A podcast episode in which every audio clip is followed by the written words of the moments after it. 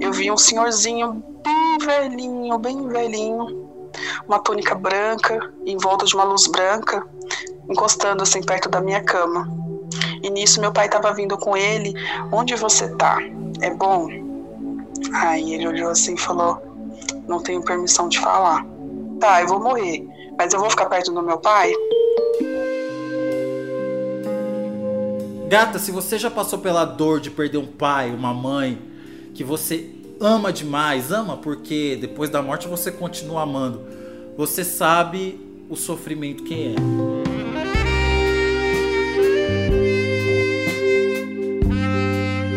Ela não esperava que fosse ver o pai que ela tanto ama e que foi para outro plano depois de morto.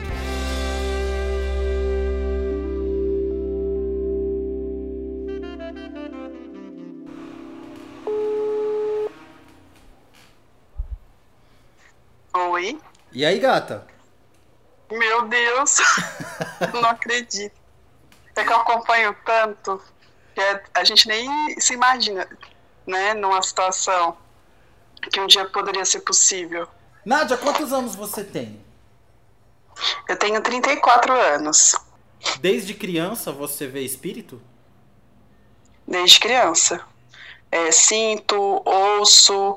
Eu lembro que minha mãe me levou naquelas benzedeiras, sabe? Sim. Porque eu sentia muito. Eu, é, sopravam no meu ouvido, eu estar andando no quintal de ver, de ver alguém, sabe? E comentar com a minha mãe. Minha mãe se despedir de mim, ir embora trabalhar e eu ver alguém com ela, e depois comentar, ela falar que não tinha ninguém. Uhum. E coisas nítidas. Aí fiz, eu fui nessa benzedeira, nunca mais tinha visto. Já, mas já adolescente eu comecei de novo, perto dos 17, 18, de ter situação, muitas situações eu sonho das pessoas falando alguma coisa. Aí às vezes alguém vem me contar alguma coisa e fala, já sei, foi assim, assim. É, foi. Mas como quando você, você vê, você, você vê nítido como se fosse uma pessoa encarnada. Algumas vezes sim, algumas vezes não. E deitei para dormir e o meu ex-marido do meu lado deitou também. E em determinado momento ele começou a orar, dormindo. Ele começou a orar, orar, orar, e eu via que ele estava suando, e ele falando e não abria os olhos. Quando eu olhei para a porta, eu vi um senhor com aqueles ternos meio bem brega, como se fosse de risca, de giz, mas colorido. Aquele chapéu, mas um chapéu com chifre e uma cara bem feia e olhando para nós no quarto. Eu desesperada acordei o meu ex-marido. Aí ele falou assim: "Quando for assim, não me acorda. Tinha alguém aqui no quarto". Daí eu falei assim: "Eu vou te falar" como que era e você fala se eu se é a mesma pessoa. E descrevi para ele como eu estou descrevendo. Ele falou era ele mesmo. Daí ele falou assim, é, a gente tem se cobrir de oração, dessas coisas, mas eu não era pegada a coisas de religião. É, mas seu marido, pelo visto, também tinha uma certa mediunidade, ex-marido. Tem, assim como, assim como meu filho tem também. Uhum. Meu filho também tem as mesmas coisas, de brincar. Tem uma cunhada minha que faleceu, meu filho brincou com ela, ela apagou a luz da casa. Já aconteceu a situação de eu estar dormindo, eu acordar e ter uma mulher do meu lado. Uma em pé, no, lado, do lado da minha cama. mulher? Parada me olhando. Como que ela tava Outra vestida? vez foi uma outra pessoa. Oi? Como que ela estava vestida? Ela estava vestida com um saião, um saião magra, do cabelinho preto, um saião, uma blusinha branca e bem a boca vermelha, sabe? Uhum. Só que ela só me olhava. A só maioria das vezes que eu vejo, eles só me olham. E você sente o quê? Eles não falam nada. Não sinto nada, assim. Eu, eu fico tentando entender o porquê. O seu pai faleceu há quanto tempo?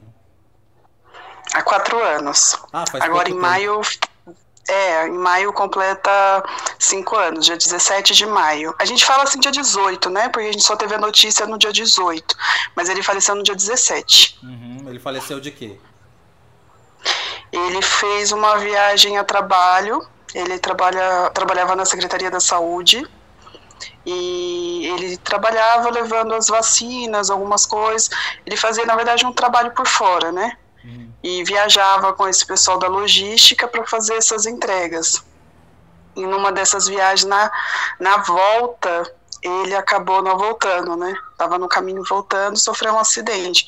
A gente não tem muito, assim, é, não sabe dizer como foi direitinho, porque a pessoa que estava com ele, uma hora falou, falou uma coisa, outra hora falou outra. Não, um dia a gente ficou bem revoltado, né? Mas hoje assim a gente entende que é uma situação muito mais complicada para essa pessoa, né, do que para nós foi, mas para ele também é muito complicado. Como que Entendeu você o que aconteceu? Não sei se ele já consciência. A minha irmã mais nova me manda mensagem. Miga, você sabe se o pai viajou? É, tá estranho, tem um rapaz aqui falando que o pai faleceu num acidente. Aí eu já comecei a gritar com ela. Falei, cala sua boca, liga pro, pros meninos, que eram meus irmãos que moravam perto, né? Liga pros meninos, fala pros meninos falarem com ela, com a mãe. Foi lá na mãe.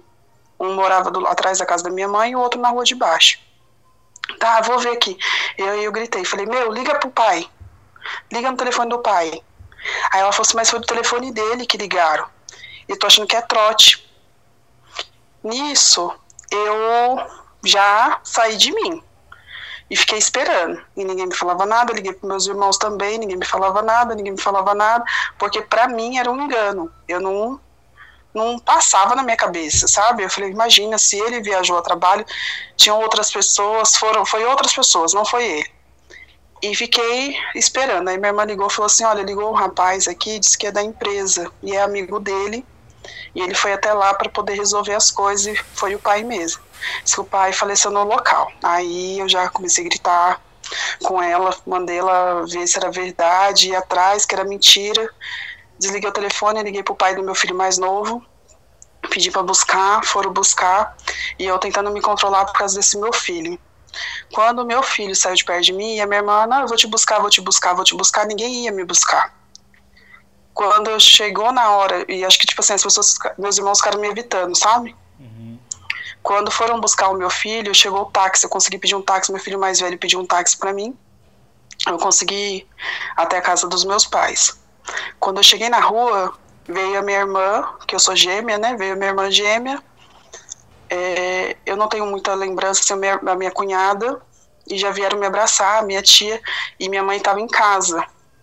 E eu comecei a gritar. Tinha umas portas de aço, assim, dos vizinhos, eu quase derrubei. A minha ligação mais forte era com meu pai. E já na, na vida adulta, estreitou mais pelas questões da vida, ele sempre foi muito mais compreensivo. E assim, eu e minha irmã, a gente se entendia como kardecista. Eu lembro que na hora ela gritou muito assim comigo: Meu Deus, e é o que a gente acredita? Eu, eu tava cagando porque a gente acreditava, porque naquela hora eu não acreditava em nada mais. Eu não eu rompi com Deus. Eu falei: Como que ele pode, nesse momento, ter me abandonado, ter tirado de, meu pai de mim? entendeu? Eu sei que meu pai não era eterno, mas assim, naquele momento que eu mais precisava, que eu estava vivendo aquela situação, meu pai era tipo meu amigo, a gente se falava todos os dias. Ele chegava do trabalho, chegava no mesmo horário, ligava, já passava no mão telefone, já ligava, a gente ia pro banheiro, então me vendo, negócio. Cheguei, cheguei, tá tudo bem? Tudo bem, Yasmin, tudo bem? Tudo bem. Desligava. No outro dia ligava, ele estava no trabalho, a gente sempre conversava se eu tinha alguma coisa de bom, de ruim. Tudo era ele qualquer conquista na minha vida era com ele, assim, que a primeira pessoa que eu sabia que ia vibrar comigo era ele. Eu nunca tinha sentido uma dor daquela na minha vida todo dia, eu nunca tinha sentido. E aí eu entrei numa depressão muito forte. A minha família foi até a casa que eu morava, o apartamento que eu morava, estendeu um lençol no chão, colocaram minhas coisas, me tiraram. Se você me perguntar como que eu saí do apartamento, eu não lembro. Eu não tenho essa lembrança, eu não sei como eu saí. Me levaram para essa casa, fiquei nessa casa eu só lembro de tomar muitos banhos, muitos assim, por dia.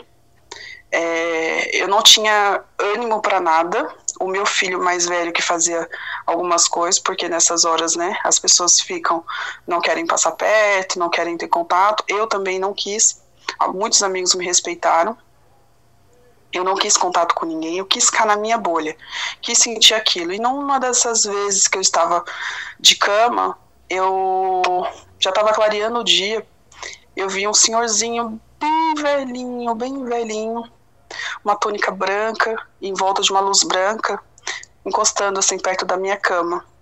E nisso meu pai estava vindo com ele, com os braços em cima do ombro desse senhor, como se esse senhor estivesse amparando meu pai. E meu pai estivesse, tipo, se arrastando, sabe? Uhum. Não via meu pé, tipo, em pé. Eu vi meu pai se arrastando, olhar triste. bem debilitado. E esse senhor olhando para mim, mas com os dois com um olhar assim de piedade, sabe? Uhum. E eu fiquei olhando para os dois porque eu chorava muito, eu questionava, porque eu sentia muita falta de falar, entendeu? Eu, tinha, eu sentia muita falta. Quantas e quantas vezes eu pegava o telefone e discava, às vezes, pro serviço dele. Eu sentia falta de falar, de, de ouvir a voz dele. Mas nessa entendeu? hora que você tava e... vendo, você tava vendo uma coisa nítida? Nítida, nítido. Eu vi os dois aparecendo, assim, vindo. Como se fosse né, uma pessoa, descendo, duas assim. pessoas. Encarnadas. Isso, duas pessoas. E eu vi nitidamente o rosto, era uma luz bem forte, branca, sabe? Uhum. E eles estavam em volta de uma luz branca, com uma túnica branca. Seu pai também estava de e... túnica. Isso, meu pai também. Só que meu pai estava, tipo, arrastado por esse senhor, sabe? Uhum. Sobre, apoiado nos ombros desse senhor. E aí passou, e eu continuei nessa depressão, nessa Mas depressão. Mas aí você viu e você não sentiu medo? Você sentiu o quê? Não, eu não senti medo porque eu já tinha tido algumas experiências, né? Um pouco antes de meu pai, de eu ver meu pai, o meu filho mais novo tinha vindo me falar no dia do aniversário dele. Eu chorei muito à noite. De manhãzinha ele acordou no bem no pé da minha cama e falou assim: "Não chora não. O céu é tão bonito, é lindo. Eu vi o pai Délio. Ele falou que tá bem para avisar o pessoal do serviço dele que ele tá bem, para ninguém ficar preocupado e para falar para minha avó que ele tá bem também." E eu não conseguia ver alegria em nada, eu não conseguia ver felicidade em nada. Aí eu conversando assim, falei: não vou conseguir, eu vou tirar minha vida. Já tinha pesquisado, já tinha entrado as coisas, porque, né, a, a, sobre a vida após a morte, sobre o suicídio. E eu achei um espacinho que Deus iria entender que aquilo era porque eu não estava conseguindo sobreviver. Porque minha preocupação era: tá, eu vou morrer mas eu vou ficar perto do meu pai? Porque eu sabia que pelo suicídio é dito que não, né? Uhum. Pela, lei, pela religião. É, não, eu iria ficar perambulando por aí e não iria ter descanso. E aí eu entendi, conversei com Deus, falei assim, olha, minha última conversa. Eu não aguento mais. E eu comecei a chorar muito. Eu falei, não aguento. Eu fui o mais sincera possível. Eu falei, não aguento dói demais. Eu não consigo viver sem falar com meu pai, sem ver o meu pai, sem saber se ele está bem. Eu queria que pelo menos uma vez, uma, uma que fosse, ver o meu pai, falar com meu pai, ver se meu pai está bem. Porque eu nunca vivi tanto tempo sem falar com meu pai. Eu não estou suportando, eu estou ficando louca e eu não quero mais. E já tinha decidido que eu ia me matar. Minha irmã já estava perto de chegar, já tinha me ligado, já tinha confirmado que estava quase saindo do trabalho. E eu pensei assim: pô, minha mãe, minha irmã tá para chegar, ele não vai ficar muito tempo sozinho. Ele tinha seis anos na época, ele não vai ficar muito tempo sozinho. E ele talvez nem perceba que eu tô aqui, que eu vou estar tá morta, né? Minha irmã vai chegar a tempo. E fiz esse último desabafo com Deus, falei, não, não vou ficar mais. E comecei a chorar, a chorar. Nesse que eu comecei a chorar, é como se eu tivesse sumido dali. Eu já me vi na rua da minha casa, todo o tempo eu tinha consciência que eh, ele já tinha ido embora, que ele já estava morto. Mesmo eu estando ali, eu já tinha consciência que ele estava morto. Uhum. E aí, depois a gente aparecia na minha casa, ele sentava na cama com esse meu filho que estava brincando, do mesmo jeito durante a oração que meu filho estava. A gente voltou no quarto e meu filho estava desse jeito. Na mesma posição, brincando, ele sentou na cama e, e olhar de ternura e eu, uma felicidade, agradecendo porque eu sabia que aquilo ali era o momento. Só que eu não conseguia falar, eu não conseguia esboçar a reação. Ele tinha um semblante, tava com uma roupa normal e um semblante tipo triste. Tô aqui, mas tô triste hum. sem tentar transparecer muito. Eu, por conhecer, eu, eu, sabia. E aí ele ali, com aquela carinha, aí eu virei uma hora e falei assim, falei, tem que perguntar alguma coisa, né? Deus me deu essa oportunidade de falar com ele a última vez, eu tenho que falar alguma coisa. Aí eu falei assim, tá tudo bem? Aí ele balançou a cabeça, que, né, tava, tipo, não tá, não tá. Daí eu falei assim, tá tudo bem mesmo? Aí ele balançou que tava. Aí eu peguei e falei assim: Onde você tá? É bom? Aí ele olhou assim e falou: Não tenho permissão de falar. Daí eu falei: Você não pode falar? Por quê? Ele: Não posso. Aí eu falei: Tá bom. e me conformei porque eu sabia que era o momento que eu estava tendo, então eu tinha que usar de outra forma. Aí ele fez menção de olhar para o relógio, como se estivesse com um relógio no pulso, e falou: Olha, tenho que ir embora. Falei: Tá bom. Nessa que ele falou que tinha que ir embora, eu acordei. Era como se eu voltasse. Eu comecei a chorar, chorar, chorar, chorar. Eu estava chorando três vezes mais do que eu já estava antes disso acontecer. E era um choro, uma, um choro, uma alegria. A TV que estava passando qualquer canal, a TV estava naquele chiado quando eu voltei. Depois disso, o que, que mudou? Você continuou com vontade de se matar? Depois disso, eu acordei e perdi a vontade. Eu não vou dizer para você que foi fácil daí em diante, mas não, não passou mais pela minha cabeça. Eu comecei a entender que foi o momento dele, foi o dia dele, é, era o, o, que ele tinha que passar, né? Tinha muita raiva do rapaz também que estava com ele no dia. Isso passou. Hoje em dia eu consigo ver de outra forma, né? Porque assim, é, ele tinha que ir, era o dia dele. Isso foi uma escolha, né, de Deus, como seria. Tem que ter uma desculpa, porque a gente, nós seres, seres humanos, queremos desculpa para tudo. Queremos saber por quê, como foi, e assim, tem coisas que a gente não, não nos cabe. Mas eu sei que do mesmo jeito que ele era grudado comigo, que a gente era muito agarrado, a gente continua, só que ele de lá e eu daqui. Hoje eu vejo o luto de uma outra forma. Eu passei por um outro luto, há um ano eu perdi um filho. E não, não senti dessa mesma forma, porque eu já tinha um entendimento melhor. Eu já tinha passado uma outra situação, né, no caso do meu pai, e eu senti de uma forma mais leve, eu compreendi a morte. A morte nem sempre é o fim, né? Como para mim, eu achei que naquela época tinha acabado para mim, que eu tinha morrido. As pessoas se apegavam nos meus filhos. Você tem que sobreviver e eu ficava revoltada porque eu não tinha que estar tá ligada a ninguém, porque Deus tirou meu pai, que deveria estar ligado a mim, que sou filha dele, que precisava dele. Então eu não era ligada aos meus filhos. Eu achava aquele egoísmo das pessoas me pautarem, pautar a minha dor aos meus filhos. Não tinha nada a ver.